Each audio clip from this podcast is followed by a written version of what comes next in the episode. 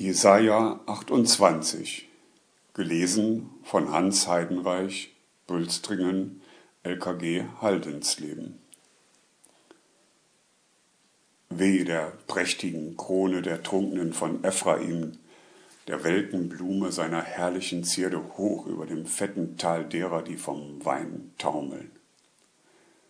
Siehe, einen starken und mächtigen hält der Herr bereit wie Hagelsturm, wie verderbliches Wetter, wie Wasserflut, die mächtig einreißt, wirft er zu Boden mit Gewalt. Mit Füßen wird zertreten die prächtige Krone der Trunkenen von Ephraim und die welke Blume seiner herrlichen Zierde hoch über dem fetten Tal wird sein wie eine Frühfeige vor dem Sommer, die einer erspäht und flugs aus der Hand verschlingt. Zu der Zeit wird der Herr Zebot eine zierende Krone sein und ein herrlicher Kranz für den Rest seines Volks und ein Geist des Rechts für den, der zu Gericht sitzt, und eine Kraft denen, die den Kampf gegen das Tor zurückschlagen. Aber auch diese sind vom Wein toll geworden und taumeln vom Bier. Priester und Propheten sind toll vom Bier, sind im Wein ersoffen. Sie taumeln vom Bier, sie sind toll vom Weissagen und Wanken beim Rechtsprechen, denn alle Tische sind voll Gespei und Unflat an allen Orten. Wen will denn der Priester Erkenntnis lehren? Wem der Prophet Offenbarung deuten? Denen, die entwöhnt sind von Milch?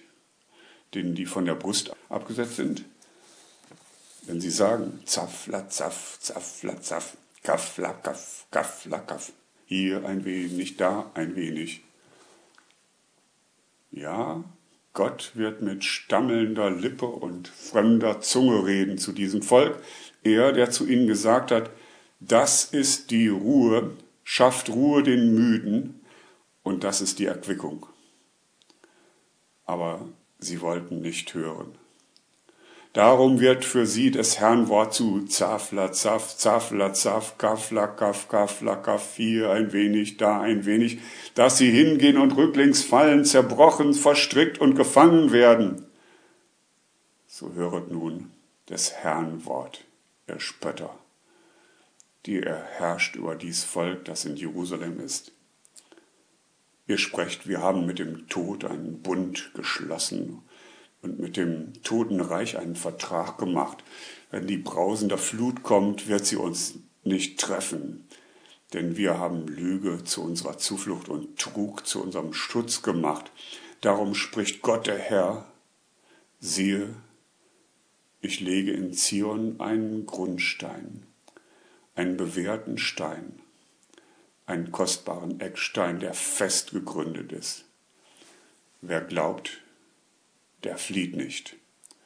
Und ich will das Recht zur Richtschnur und ihre Gerechtigkeit zur Waage machen. So wird Hagel die Zuflucht in der Lüge zerschlagen und Wasser sollen den Schutz wegschwemmen.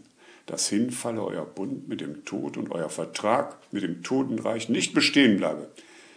Wenn die brausende Flut kommt, wird sie euch zermalmen. So oft sie kommt, wird sie euch erfassen, denn morgen für morgen wird sie kommen, des Tags und des Nachts, da wird man nun mit Entsetzen Offenbarung deuten.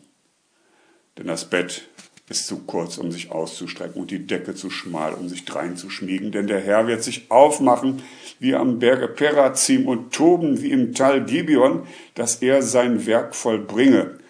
Aber fremd ist sein Werk und dass er seine Tat tue, aber seltsam ist seine Tat.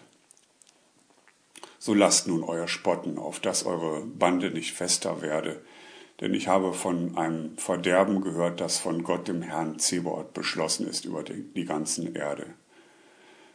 Nehmt zu Ohren, hört meine Stimme, merkt auf und hört meine Rede. Pflügt oder gräbt oder eckt denn ein Ackermann immerfort seinen Acker zur Saat? Ist nicht so, wenn er ihn geebnet hat, dann streut er Dill und wirft Kümmel und sät Weizen und Gerste, ein jeder wohin er es haben will, und Dinkel an den Rand. So unterweist ihn sein Gott und lehrt ihn, wie es recht sei. Auch drischt man den Dill nicht mit Dreschschlitten und lässt nicht die Walze über den Kümmel gehen, sondern den Dill schlägt man aus mit einem Stab und den Kümmel mit dem Stecken. Zermalmt man etwa das Getreide?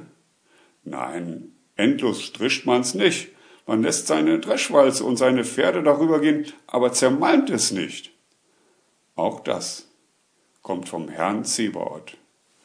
Sein Rat ist wunderbar und er führt es herrlich hinaus.